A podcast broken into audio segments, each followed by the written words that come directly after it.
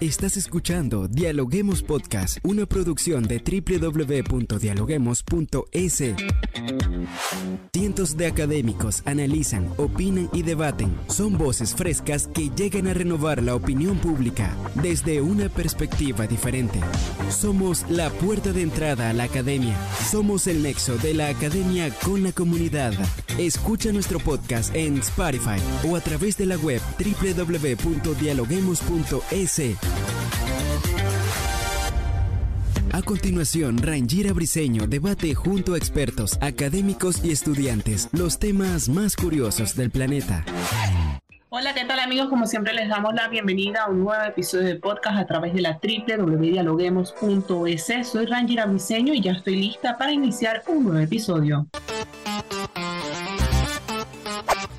Y dándoles la bienvenida a este nuevo episodio, hoy hablamos de una fascinante revista que ya ha lanzado la Universidad Andina Simón Bolívar y nos inmiscuimos en este tema de la, del mundo de la literatura y del conocimiento, ya que estaremos dialogando sobre la recién lanzada edición número 7 de la revista Andina. Esta revista es una iniciativa del rectorado de la Universidad Andina Simón Bolívar, como bien lo dije, y está cargada de novedades, incluyendo una colorida portada realizada por Marcela Rivadeneira. Pero esto no es todo, también cuenta con un nuevo editor general y hoy tendremos el privilegio de conversar con él y de descubrir los detalles y emocionantes contenidos que nos trae esta nueva edición. Y para ello ya tenemos a el nuevo editor general de la revista, se trata de Iván Rodrigo, él es docente del área de comunicación de la Universidad Andina y ahora nuevo editor general de la revista. ¿Cómo está? Bienvenido a Dialoguemos Podcast. Gracias por esta entrevista y gracias también por la apertura y hacer conocer más de la, de la revista que acabamos de, de, lanzar al mercado, al, al, medio universitario. Así es, digo, como bien nos comentabas, es un nuevo número que se lanza de esta revista, pero comencemos hablando de lo que es eh, la revista como tal. Usted es el nuevo editor y quisiéramos saber cuál es el objetivo de esta nueva edición de la séptima edición de la revista Andina. Bien, eh, en principio esta es una revista más bien de carácter eh, de divulgación. Es una revista que el rectorado tiene eh, ya desde hace un tiempo para, para el presente. Es una revista que sale cada seis meses, ¿no? Y la idea es un poco poner al tanto de la comunidad universitaria, no solamente nacional, sino también internacional, lo que hace la Andina, el pensamiento de los profesores de la Andina, el trabajo que se, que se hace, eh, quizá con vistas más hacia el futuro, ¿no? Y también un poco eh, las publicaciones, eh, y bueno, también hay un área literaria. Es decir, es una revista no necesariamente académica, pero sí refleja el pensamiento académico, es lo que quisiera decir, ¿no? Ahora, la revista obviamente tiene su forma de, de, hacerse, de trabajarse, y obviamente eso implica también eh, escoger bastantes eh, temas, eh, alternativas, autores. de hecho, para mí es una novedad porque no es lo mismo hacer una revista, qué sé yo, de carácter X literaria, quién sabe, a una revista de carácter más bien institucional, ¿no? donde se mezclan variedad de temas. Entonces, eh, y eso es lo que se ha querido mantener con esta revista. Como nuevo editor, ¿cómo ha llevado usted eh, este nuevo reto para mostrar al mundo, como bien usted lo decía, que la revista refleja un pensamiento académico, pero quieren eh, transmitir los temas de otra manera? Bueno, la idea es que primeramente hay que diferenciar de las revistas, por ejemplo, académicas reales, por ejemplo, aquí en la Universidad tenemos algunas, cada área tiene una, eh, que son revistas de más bien de carácter científico, ¿no? Mientras que esta es como una revista académica, de pensamiento académico más que académica, una revista de divulgación, la idea es un poco que eh, no, no perdamos el sentido, digamos, de la, del análisis, el sentido de lo que es el, trabajo crítico, sociocrítico, el trabajo de, también un poco reflexivo, eh, podríamos decir incluso el, pensamiento científico, pero eh, bajarle el, tono, digamos así, ¿no? Entonces usted no va a encontrar en estas revistas citas académicas, por ejemplo, no va a encontrar, eh, qué sé yo, referencias bibliográficas, no va a encontrar ese tipo de cosas, ¿no? Sino más bien va a encontrar ensayos, por ejemplo, eh, donde la idea es un poco aproximar al lector sobre diversas inquietudes, ¿no? diferentes temáticas, ¿no? Eh, y eso, por ejemplo, con un tono más literario, con un tono más, eh, más un poco, podríamos decir así, como más fácil para el lector, ¿no? Entonces el reto ha sido justamente eso, ¿no? Eh, cuando pedimos los artículos a los colegas y, y, algunos compañeros o compañeras de afuera, les pedimos obviamente que nos den con unas ciertas especificaciones. Sin embargo, a la hora de editar, usted mejor sabe, mejor que nada, eh, pues hay que echarle un poco también ya, eh, darle la forma, ¿no? La forma de, la, de, la, revista, que la revista exige, ¿no?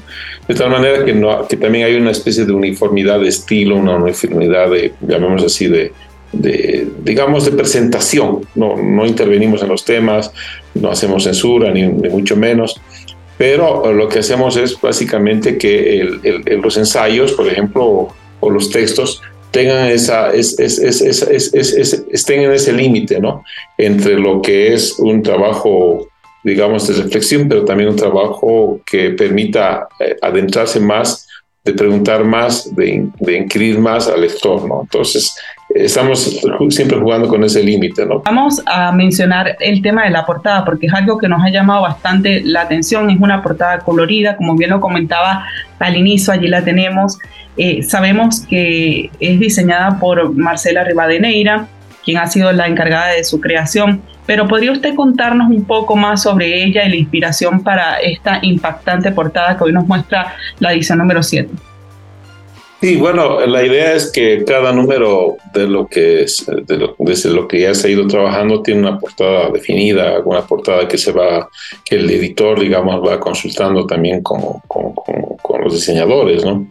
En este número eh, pretendimos hacer algo más bien de carácter surrealista, ¿no? O sea, eh, intentamos agarrar un poco el espíritu este de lo, de lo novedoso, incluso el título de la, del número se llama la, la eh, se reinventa entonces, lo novedoso, eh, digamos, el espíritu también de lo que está presente y también un poco, eh, llamemos así, un poco las ideas de lo que es el futuro, ¿no? La ciencia ficción, por ejemplo. Entonces, cuando trabajamos esto con, con, con Marcela Rivadeneira, que también es una autora, ¿no? Eh, lo que hicimos es básicamente pedirle unos bocetos. Ella nos presentó varios bocetos de alternativas, obviamente, de, de, portadas, ¿no? Y la que prácticamente ya por consenso nos enamoró fue esta, la que salió, ¿no? Hay otros bocetos que también son hermosos y dijimos, bueno, esperemos que en algún momento los podamos aprovechar. Y entonces un poco, un poco eh, la idea es también ver el, un color así fuerte, colores vivos, ¿no? O sea, que no sean colores oscuros, ocres, o colores, digamos, así como que den la sensación de, de pasado, quién sabe, no sé, estoy hablando en, tono metafórico, ¿no? Sino en colores que anuncien un poco eh, un nuevo sol, una, una, nueva vitalidad, ¿no? Ahora, curiosamente, si uno ya se pone a, fijarse bien en los, en los, detalles de esta portada, tenemos pájaros y tenemos unos niños, unos bebés eh, como dentro de unas cosas de, de unas, de unas mazorcas, no sé qué llamarle, de, como mazorcas, ¿no? De, de bananos, ¿no? Entonces la idea es esa, ¿no? Eh, básicamente está entre, entre, la expectativa, la esperanza, el futuro, eh, la innovación. Es decir, bueno, usted sabe bien que cuando hablamos de surrealismo no estamos hablando de cosas como lógicas, ¿no? El sueño mismo es surreal, ¿no? Entonces estamos hablando de un sueño y, la metáfora de un sueño que podría ser entre una, una, tierra que, que, que produce cosas nuevas y al mismo tiempo que está lleva, lleva a que los, entre comillas, los pájaros, es decir, las, las nuevas ideas vayan también a, acoger ese, ese, espíritu nuevo que va emergiendo de la tierra, ¿no?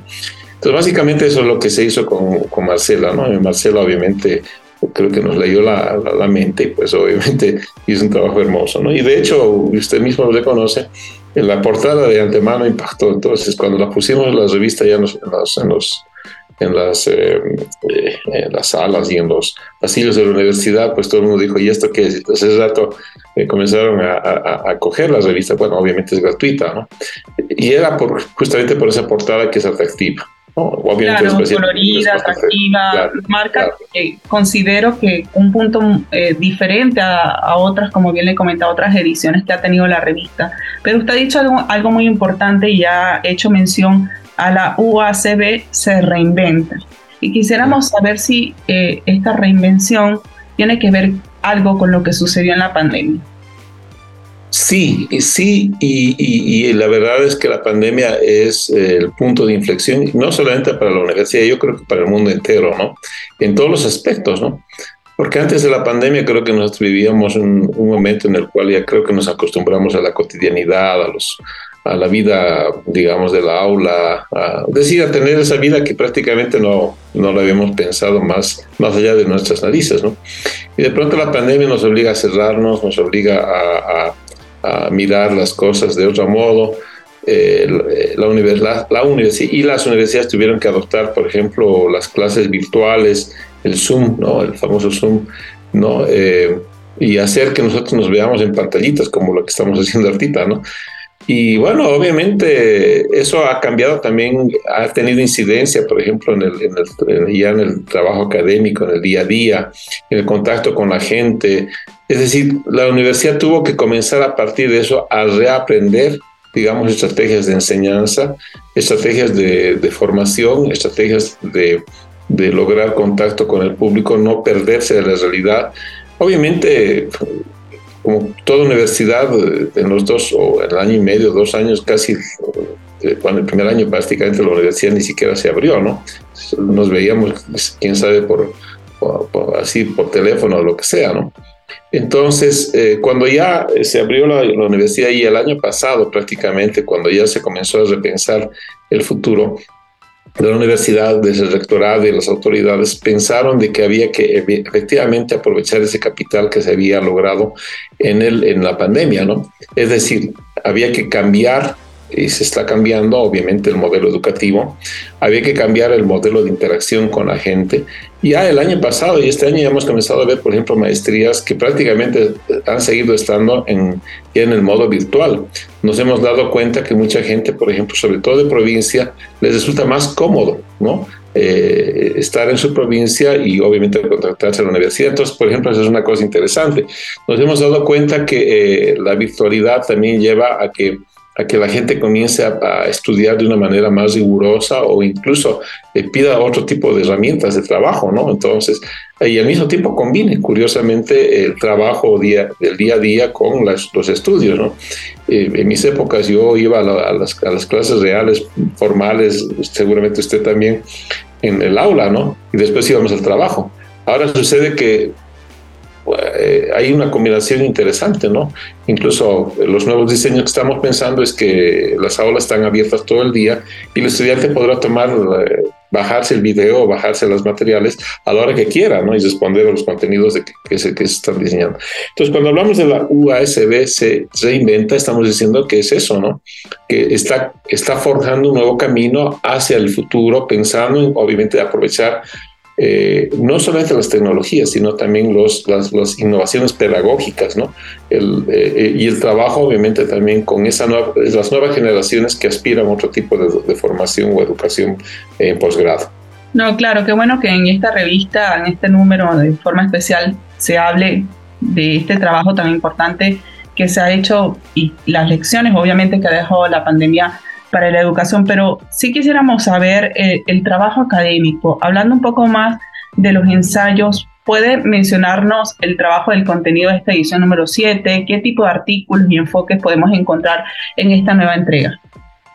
Bien, eh, justamente el tema central lo da el rector, ¿no? Eh, y con su artículo introductorio, que es obviamente la presentación, él es el que prácticamente, eh, digamos, en su, en, su, en, su, en su presentación habla de esta reinvención de lo que acabo de decir, quizá muchas cosas más, ¿no? Entonces nos abre un poco el camino para pensar ese futuro. Y el siguiente número que estamos preparando ya nos vamos a meter más todavía con temas de reinvención académica, ¿no? Luego, entre los ensayos, tenemos, por ejemplo, un trabajo de un profesor del área de Derecho, que es Cristian Mazapanta, eh, que se llama Constitucionalismo Latinoamericano y Legitimación Popular, Balance del Proceso Constituyente en Chile, en Chile ¿no? Yo creo que ese tema, cuando lo, pensamos, eh, bueno, obviamente era, era, por efecto de lo que había pasado en Chile a raíz de la, de la votación, si se quiere, para el cambio de la Constitución, ¿no? Eh, había una especie de tensión allá en Chile sobre el tema de, de, este cambio trascendental allá. Y cuando terminamos ya de imprimir la revista, usted mismo sabe, en Chile se, hubo, una, hubo una nueva votación donde prácticamente incluso la derecha se tomó nuevamente la posibilidad de, de no querer cambiar la constitución. Entonces fíjese bien que el artículo de alguna manera creo que es súper actual, ¿no? porque pone en evidencia, eh, digamos, las tensiones a nivel, si se quiere, eh, del área de derecho sobre qué, se, qué implica este tema del constitucionalismo, estos cambios de las constituciones, las nuevas perspectivas que las generaciones actuales, incluso las sociedades actuales, están demandando, ¿no? y en otros países es mucho más fuerte. ¿no?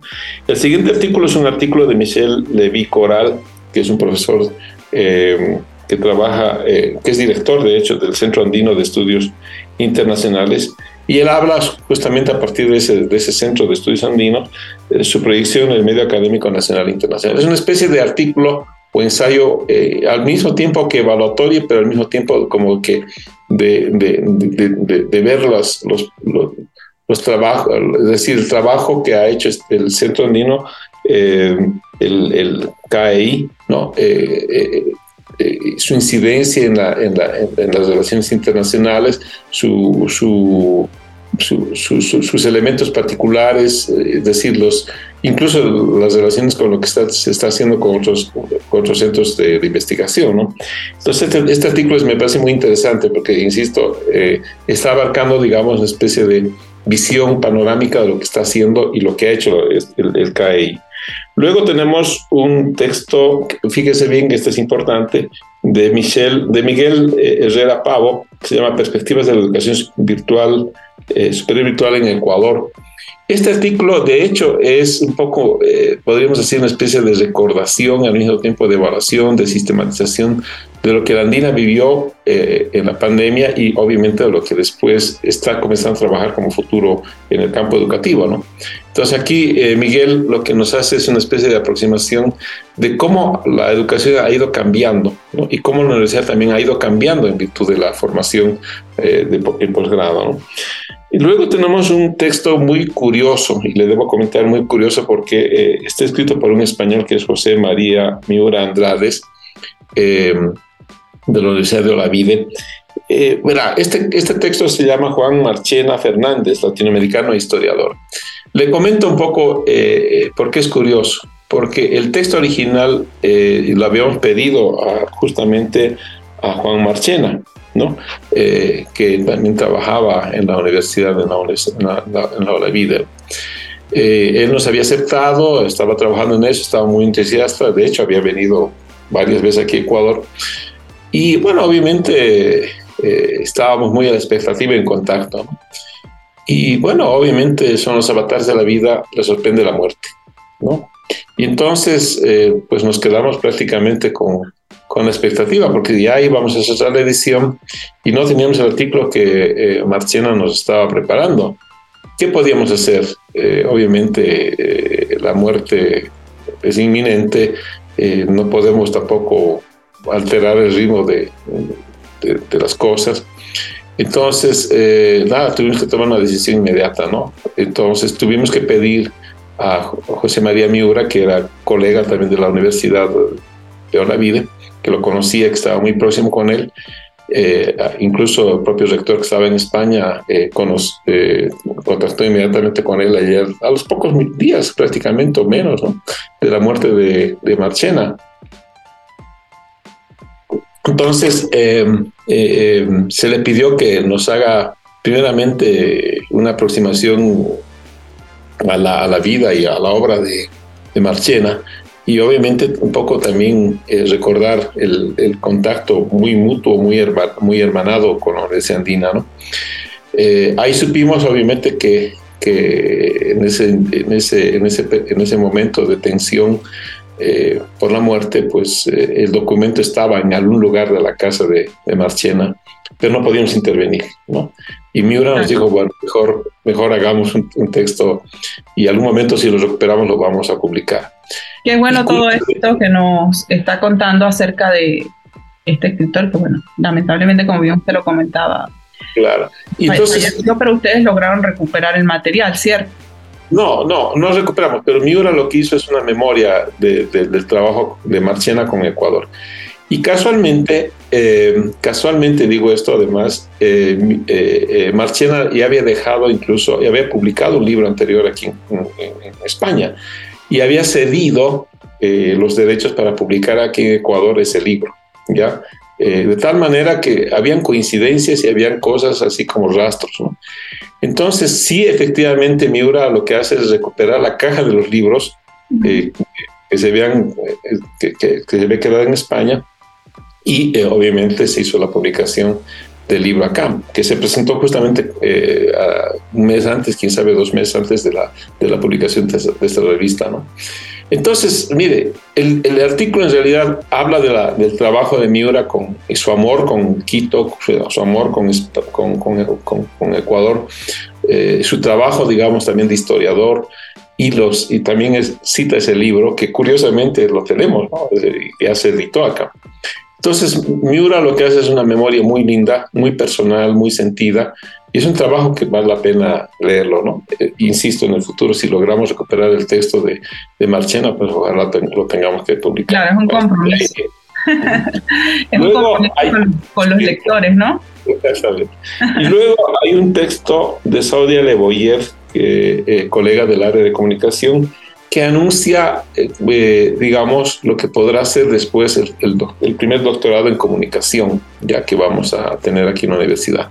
Usted sabe bien que la universidad, entre las innovaciones o entre los cambios, digamos, de, que está haciendo la universidad, va a enfatizar mucho el tema de los doctorados, ¿no? Entonces ya de momento algunos doctores ya están en marcha, pero otros nuevos, completamente nuevos, como es este, que se está comenzando a promocionar, que se va a promocionar seguramente en el futuro, una vez que ya tengamos las aprobaciones respectivas. ¿no? Y finalmente tenemos en el área de ensayo un texto que es curioso, que es de Fernando Iwasaki, que es historiador, pero además es escritor. A Iwasaki le pedimos, de hecho, una colaboración, ¿ya? Pero Iwasaki obviamente es una persona muy, muy viajera, ¿no? Así que lo encontramos en Cuenca el año pasado y le pedimos que por favor nos ayude con, así directamente, ya ¿no? lo comprometimos. Iwasaki nos dijo, verán, el, tema es que tengo un textito aquí que todavía más, que, que, podría interesarles y es este ensayo que es, es sobre un escritor, eh, mire, interesante, ¿no? Que escribe biografías, que escribe historia falsa, o mejor dicho, eh, eh, digamos, usa a personajes, pero al mismo tiempo usa historias falsas y al mismo tiempo falsea la historia. ¿Ya? Pero que además eh, había hecho bastantes libros, ¿no? Entonces es una especie de escritor extraño, digamos, ¿no? A nivel latinoamericano, ¿no? Eh, incluso él firmó eh, como autor de libros que no le, no le correspondían, ¿no?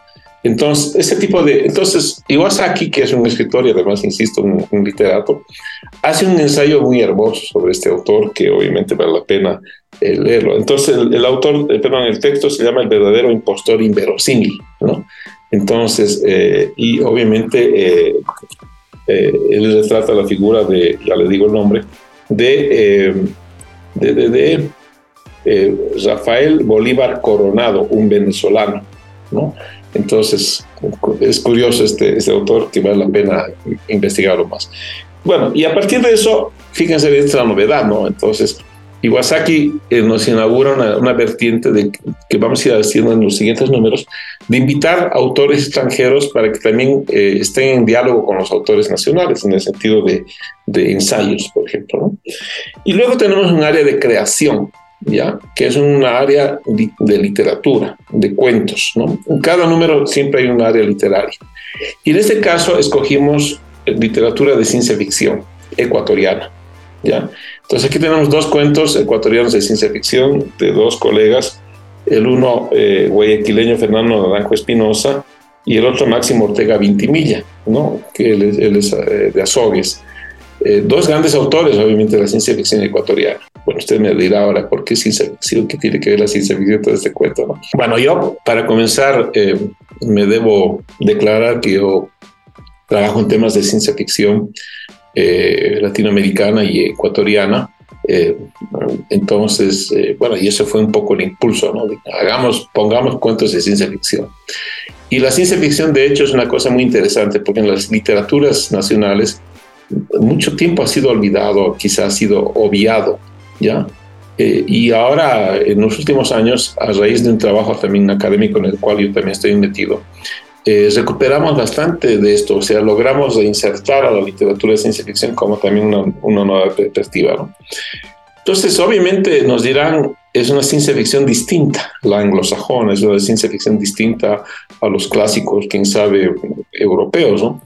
Pero nosotros en, Latinoamérica y en Ecuador pensamos que hay una ciencia ficción, y, estos son los ejemplos de, Fernando Naranjo y de, Máximo Ortega, eh, son ejemplos de una ciencia ficción que tiene que ver también con el costumbrismo, que tiene que ver con la, con la cotidianidad. Es una ciencia ficción otra, ¿no?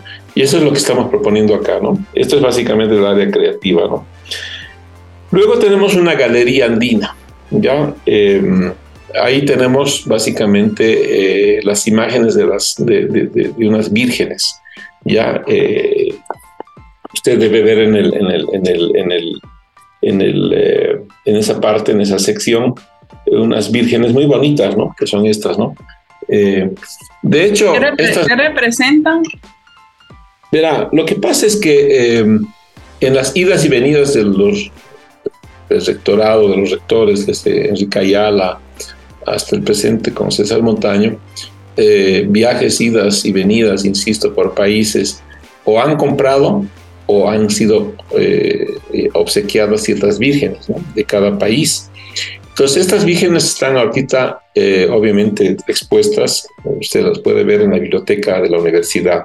Hay algunas que son chiquititas, otras que son grandes, es decir, y son trabajos de artesanía, pero artesanía muy fina, muy linda, muy, muy preciosa. ¿no? Entonces, usted sabe bien que la Universidad Andina tiene básicamente en, todo, en todos los edificios unas galerías, tiene arte cuadros, pinturas, eh, esculturas. Eh. Entonces, cada número se especializa en, mostrar algo de esa eh, como una galería, digamos, de esos. Entonces, lo que en este año, en este número escogimos fueron las, las vírgenes, ¿no? Y la idea es mostrar, obviamente, el carácter andino, el carácter internacional, el, obviamente también un poco podríamos decir la metáfora de que la andina tiene también a la Virgen, a las vírgenes también dentro de en su seno, ¿no? Eh, ser una universidad abierta, de plurideas, pero las vírgenes, arte y al mismo tiempo objetos sagrados, eh, también muestran una parte de lo que es el pensamiento digamos, de mucha gente acá, ¿no? Sí quisiéramos que nos dejen su mensaje final, por ejemplo, dónde las personas pueden encontrar la revista, cómo la pueden, te dijo que era gratuita, pero cómo la pueden descargar en el caso que no estén en el Ecuador, si pueden ir a la misma sede de la universidad para adquirirla. Y en el caso de ser querer ser eh, parte de la revista, cómo pueden hacer los investigadores para escribir en textos en, en, esta nueva, en la próxima edición de la revista? Bueno, la, la revista es, es, gratis. Eh, si aquí en, aquí en Quito, bueno, evidentemente tenemos el problema de correos, pero eh, muchas veces mucha gente viene acá y puede pedirla en la, en la librería que está abierta permanentemente de la universidad, es gratuita. Eh, se puede encontrar revistas en, en los pasillos, ¿no? Por otro lado, está accesible de forma, eh, en forma de PDF en la página web de la universidad. De hecho, ahorita está incluso aportada a la universidad. ¿no? Entonces se puede también descargar y permanentemente lo que hacemos es también recordar a través de las redes sociales el, enlace de descarga. Esas dos son dos opciones. ¿no? Y luego, respecto a querer colaborar, ¿no? Eh, la idea es un poco escribirnos también a la, a la universidad, eh, a la al área de publicaciones sobre todo, o al rectorado, ¿sí?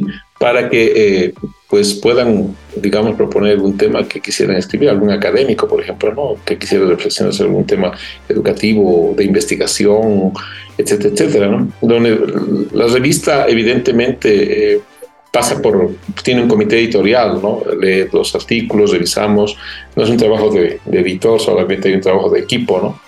Entonces, eh, una vez que aprobamos, eh, podíamos incluirlo en la revista. ¿no? De hecho, eh, por favor, si hay gente que está interesada, pues denos temas, denos ideas, denos sugerencias. ¿no? Y obviamente, si alguno quisiera tener la revista en físico, insisto, pásese por la universidad, escriban, capaz que podemos ponerlo en la lista de correos también. ¿Y para la promoción, cómo están haciendo? Bueno, obviamente el área de relaciones públicas se está encargando ya de comenzar a trabajar esto, ¿no? El nuevo número pensamos sacarlo ya próximamente y queremos hacer un relanzamiento de los dos, de los dos números al mismo tiempo. Entonces quizá va a haber también todo un trabajo de, de promoción más, más pública sobre, sobre este particular. Bien, Rodrigo, muchas gracias por comentarnos acerca de todo lo que trae esta nueva edición de la revista Andina y agradecida por cada una de las reflexiones de estos temas variados que hoy muestra este número y que como bien usted lo comentaba, más que una revista académica, están haciendo contenido para que todos los lectores se sientan identificados con el trabajo que se hace dentro de la Universidad Andina. Muchas gracias por estar con nosotros el día de hoy. Muchas gracias a ustedes también por la apertura. Gracias por escucharnos. No se olviden de seguirnos en nuestras redes sociales, Facebook, Twitter e Instagram como Dialoguemos Info y visitar nuestra página web dialoguemos.es. Soy Rangira Briseño y seguimos dialogando en podcast. Esto fue Dialoguemos Podcast. Escucha todos los programas de Dialoguemos Podcast en www.dialoguemos.es. Suscríbete para no perderte ningún episodio. Estamos en Spotify. Sigue escuchando Dialoguemos Podcast, el nexo entre la academia y la comunidad.